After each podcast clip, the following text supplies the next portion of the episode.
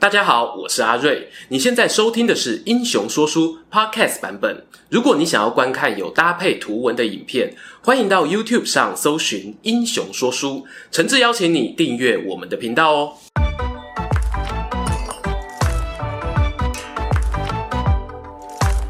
英雄说书的观众朋友，你们好，我是说书人阿瑞，替大家带来精彩的英雄故事。今天呢、又是我们每月一次的英雄转蛋时间。这次呢，给会员朋友们转的主题啊，是三国说书补完计划。有些哦，过去填的坑还没有补的，大家一起填一填啦。废话不多说，看一下投票结果。曹植、皇甫嵩以百分之九点二并列第三，陈玉呢以十点一趴独占第二，第一名呢竟然是哦，各位真的很会选，选了一个纬度这么高的人物地盘哦，辽东公孙家以十七点四趴遥遥领先，天气冷没关系啊，流量哦不要冷啊。说起三国时代姓公孙的人物，其实不少，但扣掉我们讲过的白马将军辽西公孙瓒，剩下来的呢，几乎啊都是辽东公孙的分支。而当中呢，观众朋友最熟悉的，可能是魏明帝时期司马懿千里奔袭襄平城，召唤天降陨石灭杀的公孙渊吧。到底这个家族哦有什么本事，竟然呢要动用到曹魏当时战力前三的指挥官司马仲达亲自压阵？欢迎跟我一起进入辽东公孙的起源故事。说辽东，话辽东，辽东到底在哪里？在大汉疆土的东北方呢，有一条河流叫做辽水，靠近中国的西侧是辽西，比较远哦，接近日本的东侧呢，那就叫辽东了。这和汉朝的命名由来啊很类似。刘邦当年在汉中称王，日后呢也以汉为国号，而汉中这个名字啊，同样源自于汉水。辽西因为离中国近。东汉末年呢，是乌丸与汉人文化重叠的地方，甚至连孙坚手下的两大快乐伙伴程普与韩当啊，都和辽西呢有地缘关系。诶，大家会想哦。东吴孙家不是根据地在江东吗？怎么会和东北牵上线呢？因为啊，孙坚早年呢曾经在徐州下邳做官，徐州往上经过渤海湾，那就是乌丸的势力范围。两边呢三不五时，拳拳交心。这样说起来，哈，孙家和辽西有点交情，也是很合乎逻辑的。可是我们常听到魏明帝时期。吴大帝孙权尝试呢与辽东太守公孙渊结盟，又是怎么回事？交朋友怎么从西边交到东边去了呢？这个盟友强在哪里呢？这就得从公孙渊的阿公公孙度说起。公孙度字生济，年轻时啊小名阿豹。本是辽东襄平人，襄平呢也经常是三国游戏中东北最远的一座城市。但一远还有一远远，约莫是汉桓帝年间，阿豹的父亲带领他们一家人搬到更东边的玄兔郡，这已经哦在朝鲜半岛的北缘了，连游戏地图上哦都看不太到。人在异地呢，总是要结交新朋友。出身相平的阿豹在玄兔担任基层公务员。而玄兔太守这么巧哦，也姓公孙呐、啊，名叫公孙玉。哎，这不完全是巧合哦。疑难杂症啊，我会问阿钱，我的好朋友史前文化，他提供我一种说法做参考。公孙这个复姓由来呢，有人认为是公爵的子孙，春秋战国贵族后裔。当时呢，秦灭六国，统一天下，渤海湾周边的燕国与齐国贵族包袱宽宽的哦，准备大逃亡。往哪逃呢？西边都是军队啊，只好往东北走。于是呢，辽东公孙家族就这样繁衍开来。未必哦，他们姓公孙就真的有血缘关系，可能呢是源自同一个历史事件。好啦，说回那个太守公孙玉，他不只跟阿豹同姓啊。巧的是呢，太守有个儿子，不幸十八岁就英年早逝。那个无缘的儿子也叫阿豹啊。冲着这个同名之谊呢，他越看襄平公孙豹越觉得喜欢哦，赞助他学费读书，替他找老婆成家，甚至还推荐他进朝廷里头当官，完全就是大干爹的风范了。而公孙豹也没有辜负这个便宜老爸，成年后呢就改名叫做公孙度，哎，大概是怕爸爸哦睹明思情吧。时光飞逝啊，长大的公孙度呢，在汉灵帝时期当上冀州刺史。不过，由于那年头政治动荡，没多久又因为谣言被免官。幸好，除了干爹，他还有一个同乡好友提拔，那就是由董卓军团战神美名的徐荣。虽然哦，这封号是内容农场给的，但也不是空穴来风。当初关东诸侯联盟讨董的时候呢，徐荣曾在梁县击破孙坚，荥阳打败曹操。当年呢、啊，曹操不是完全体，可孙坚呢，就是货真价实的虎将了。徐荣哦，是很有战力的。关于他的故事呢，未来啊，我们会再做一支影片。话说回公孙度丢官的这时候，徐荣呢正好在董卓朝廷里担任中郎将，看到老乡过得不如意啊，索性拉了一把，推荐他担任辽东太守。当时呢，谁也猜不到哦，这个太守缺呢，竟然呐、就此与公孙度的家族紧密的绑在一起。虽然公孙度是辽东襄平出身，但他的工作经验啊，大部分都是在玄兔郡。他走马上任的时候呢，底下官员哦，相当瞧不起他。哼，又一个靠关系来的，我就看你太守可以当多久啊！这些唱衰的群众哦，没有想到公孙度虽然改过名，但体内仍然有一头猎豹的灵魂啊！他先用雷霆手段当众杀了原本的襄平县令。紧接着呢，又拿郡中的豪族开刀，搜罗他们不法的罪证，一一判处死刑。官员和百姓都吓傻了，这个太守很悍呐！确实啊，《三国志》记载中的公孙度，他是有雄心，而且有本事的。他观察到中原大乱，各地军阀厮杀得相当激烈啊。反之呢，辽东这里相对来说竞争者少，自己啊又有在地优势，未尝不是个发迹的好所在。于是呢，他开始整军备战，往东讨伐高句丽，往西攻击外族乌丸，名声呢渐渐传了出去。同时，公孙度是念过汉人书籍的，知道利益分配的重要性。扩张势力的同时呢，也以辽东领主身份啊，将原本的辽东切成辽西与中辽两块，各自分封太守，还跨过渤海哦，收取东莱诸县，安排呀州刺史等官职。这时候呢，曹操、袁绍、刘备、吕布等人呐、啊，正在全民心大乱斗。公孙度呢，干脆就自立为辽东侯。这还不打紧哦，更重要的是呢，他在统治地区内奉立汉高祖刘邦、光武帝刘秀的宗庙，并且呢，在襄平城南举办祭祀天地的典礼，自己乘坐豪华马车，旌旗上啊还垂挂着九条丝绸编织而成的装饰。史书呢，故意记载这些，都明示着公孙度是有不臣之心呐、然而，我说个现实的，东汉初年时，包含刘秀在内的各地豪杰都想要起兵争天下。姓刘的呢，你是头对胎啊，自己说自己有正统；不姓刘的人怎么办呢？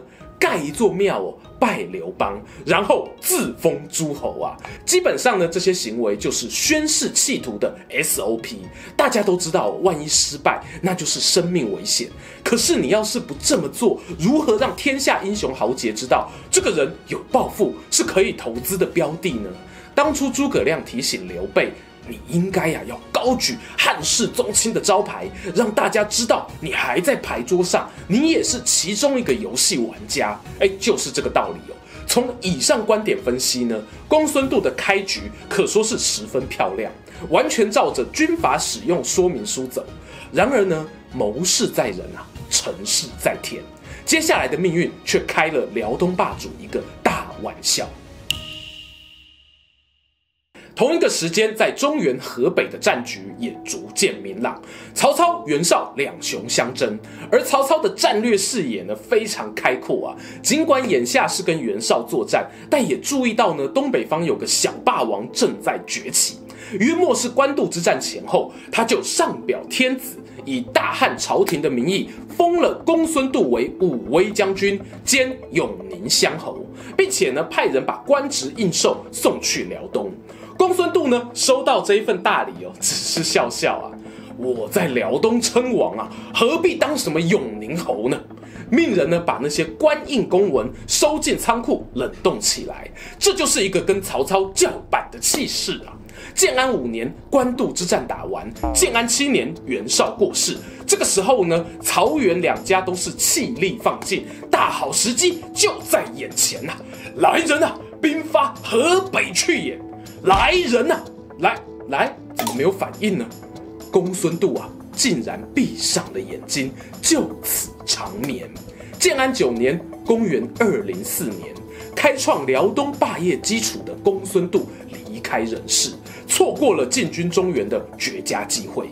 在他过世后，儿子公孙康继承辽东侯，同时也打开爸爸留在仓库中的那一份神秘包裹——大汉天子送来的永宁乡侯官印。公孙康呢，想了一想哦。就把这个官位封给了弟弟公孙恭。某种程度上啊，这算是对中原朝廷示好的表现。康哥呢，可能是欠缺老爸的霸气，又或者觉得自己才刚接班哦，需要稳定政权。总之，曹操接收到了这个讯号，没多久，袁绍的儿子袁熙、袁尚打败仗，一路逃往辽东避难。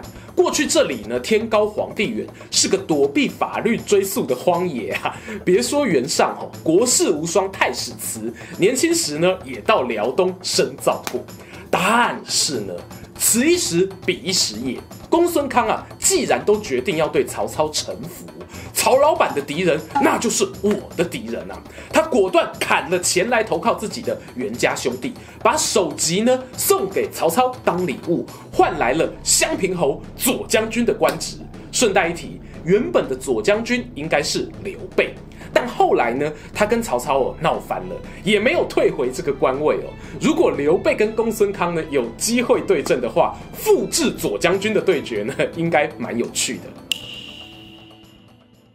过去我们读到这一段故事呢，往往是从曹操或郭嘉的中原视角出发，觉得公孙康斩袁家二子是中了曹操的计谋。感谢啊，有扇子团投票，让我做了这支影片，才有机会呢从康哥的视角思考。他或许呢也知道曹操打的如意算盘，但碍于没有老爸公孙度的能力，出于无奈才委曲求全，把希望哦寄托在下一代身上。公孙康主政期间呢，并没有和河北群雄发生太多冲突，倒是有出兵高句丽获胜的记录。但遗憾的是呢，他比曹操还早过世，没有等到对手的呛死啊，反而自己先放枪了。公孙康死时呢，他两个儿子年纪都还小，群臣只好拥立他的弟弟公孙恭接班，希望平安度过政权交替的危机。幸好呢，没多久曹操也走了。轮到曹丕继位，代汉而立之后啊，大封文武百官，派出使者呢，帮公孙恭升官为车骑将军，并且追赠康哥为大司马。可以看出，我公孙政权在曹魏心中是个必须费心处理的对象。然而，这世间啊，没有永远的敌人，当然也没有永远的朋友。公孙恭在史书里呢，被记载有一个毛病，称呼他阴萧为阉人。阴萧是什么呢？诶，我不是专业的中医背景哦，这也是网络上看到有此一说啊。在相关典籍中提到，糖尿病呢有阴伤化热、肾气阴伤等临床症状，而糖尿病呢还可能会造成末梢神经血管损伤，进而导致性功能障碍、勃起困难等等。这会不会就是所谓的阉人呢？但我好奇的是呢，这么隐私的个人病状为何会流传出来？极大的可能啊，是来自于公孙恭的侄儿公孙渊成年了，他想要把属于自己的位置抢回来。叔叔生病的消息是个非常好用的借口。公元二二八年，魏明帝太和二年，公孙渊呢顺利上位，成为新的辽东领袖。不知道啊，雄心壮志是不是会隔代遗传哦？公孙渊和他的阿公辽东猎豹公孙度一样，拥有想要称雄的企图。而魏明帝曹叡呢，也如同曹操一般，想要在任内让魏国再次伟大。两个想要干大事的人撞在一起啊，真的就出事了。话说曹叡收到辽东政权轮替的消息后，立刻派出使者传令，表示要封公孙渊为杨烈将军兼辽东太守。渊哥听到这消息呀、直接就翻桌了。我老爸左将军襄平侯，uncle 是车骑将军啊，公孙家尊荣血统一脉相承，怎么轮到我身上就变成杂号将军了呢？心中的北宋哦是不打一处来呀、于是他做出了一个重大的决定，我要发动战争。当然啦，战争呢有很多种形态。公孙渊一开始呢，先从外交战试试水温，想找盟友呢对抗曹魏。放眼当时天下魏蜀吴三足鼎立，蜀汉刚经历诸葛亮的头两次北伐，在街亭啊、陈仓都饮恨撤退。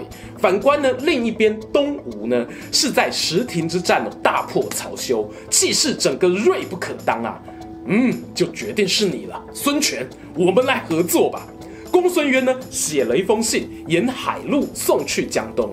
简单讲哦，就是我们公孙家对朝廷有功，曹睿呢却想要谋害忠良，是魏国先对我无情啊，休怪我对他不义了。孙权呢收到信后啊，好兴奋啊，觉得这个北方的盟友就是自己未来可以跟曹魏争雄的契机。不顾国内重臣反对，好比啊像老臣张昭等人，他坚持呢要和公孙渊交往看看。双方啊书信往返了几年，孙权呢甚至有派军队渡海北上，要协助盟友作战。不过呢，那一支援军被曹魏的乌丸校尉田豫给发现了，来个先发制人，消灭掉。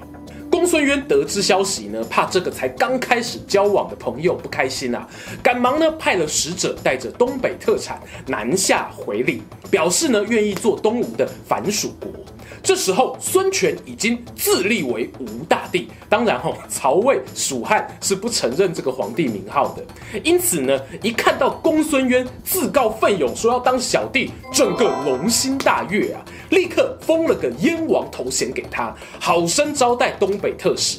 等到来年春天，也派出东吴太常、执金吾等官员组成使节团，携带了酒席、符节等信物，陪伴燕国的特使北返，协助呢公孙渊哦举行授印典礼。这么大阵仗的移动呢，当然逃不过曹魏的情报网。曹叡也派人对公孙渊发出诏书，威胁他哦，最好弃暗投明，反邪就正，那可以不追究啊他过去找孙权当小三的行为。公孙渊这人呢，确实啊有枭雄的天赋，满满的狼性啊。权衡利害关系后呢，觉得还不是跟魏国翻脸的时候，当下就做了残酷的决定。他设下圈套，我在东北又杀了那一批江东使节团，并且呢，将那些印綬啊、珍宝原封不动送去洛阳，对曹叡呢宣示自己的忠诚，还回信说啊，我跟孙权啊只是逢场作戏，玩玩而已啊，为的是调查他海陆进军的路线，将来呢，孙吴逆贼来犯，我一定带兵打爆他们。曹叡呢看到信件哦，装作没事一样呢，下令。恢复公孙渊过去家族大司马的位置，准他继续统领辽东各地。这不是魏国喜欢当冤大头啊，而是当时不巧乌丸鲜卑正作乱，雍凉一带呢也有外族侵扰。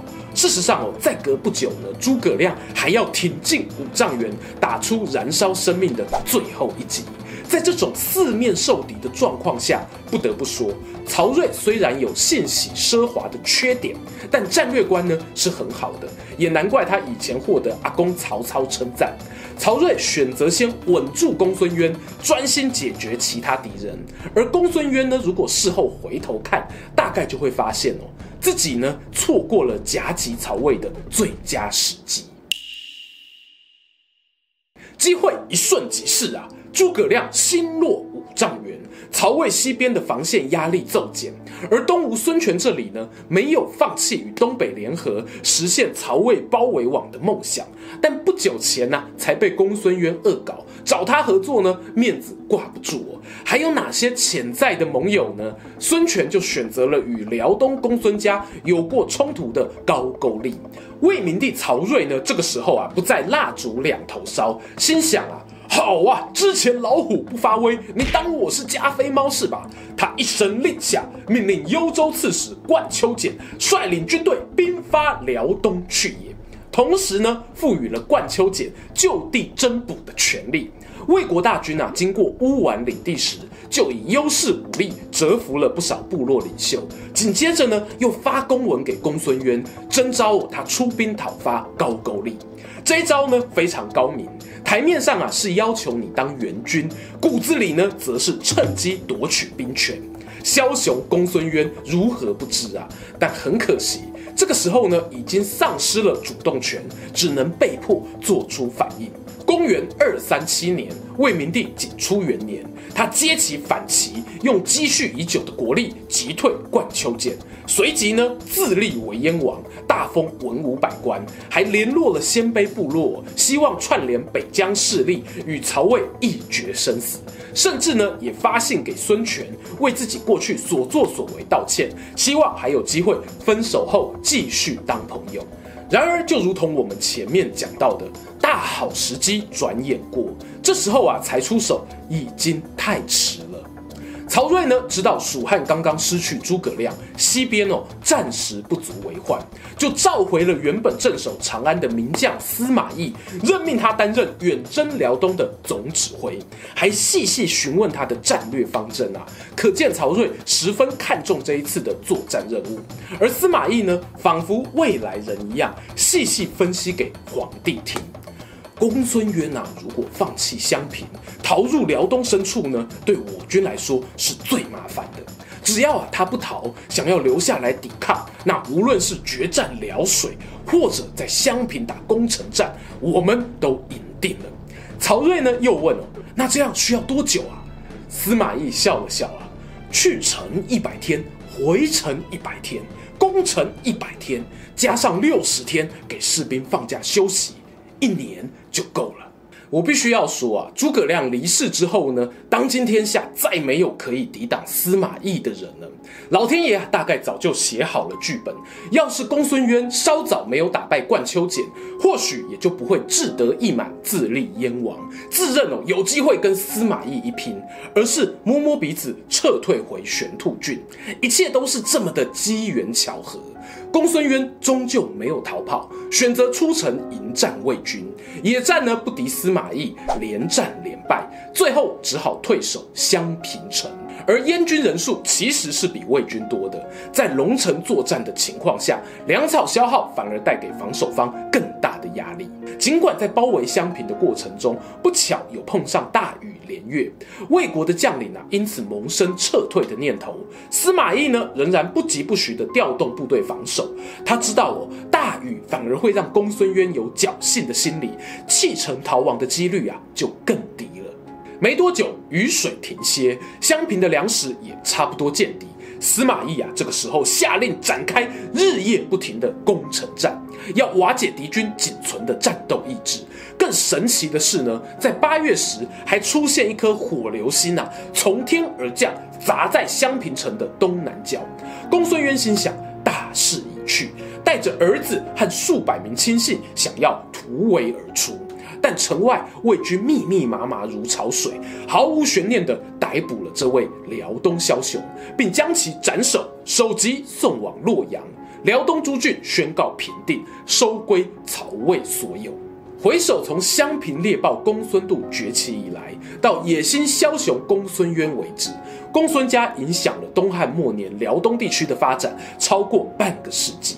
中间一度有机会影响历史巨轮滚动的方向，但终究抵挡不住大势所趋。而司马懿可说是把公孙渊的剩余价值发挥到了极致。当士兵捉到公孙渊时，他选择呢在前几天流星坠落襄平的地点，将公孙渊父子处斩。仿佛也在昭告天下，辽东公孙的气运啊，到此而绝。而照耀司马家的那一颗命运之星，才正要缓缓升起。喜欢今天的故事吗？英雄说书需要你的支持，让好故事被更多人听到。动动手指订阅我们频道，打开小铃铛，选择接收全部消息，这对创作者的帮助非常非常大。如果你还想要给我们更多鼓励，也可以扫描加入会员 QR code，用每个月一杯咖啡的钱赞助我们的内容创作。这里是英雄说书，我们下次再见，拜拜。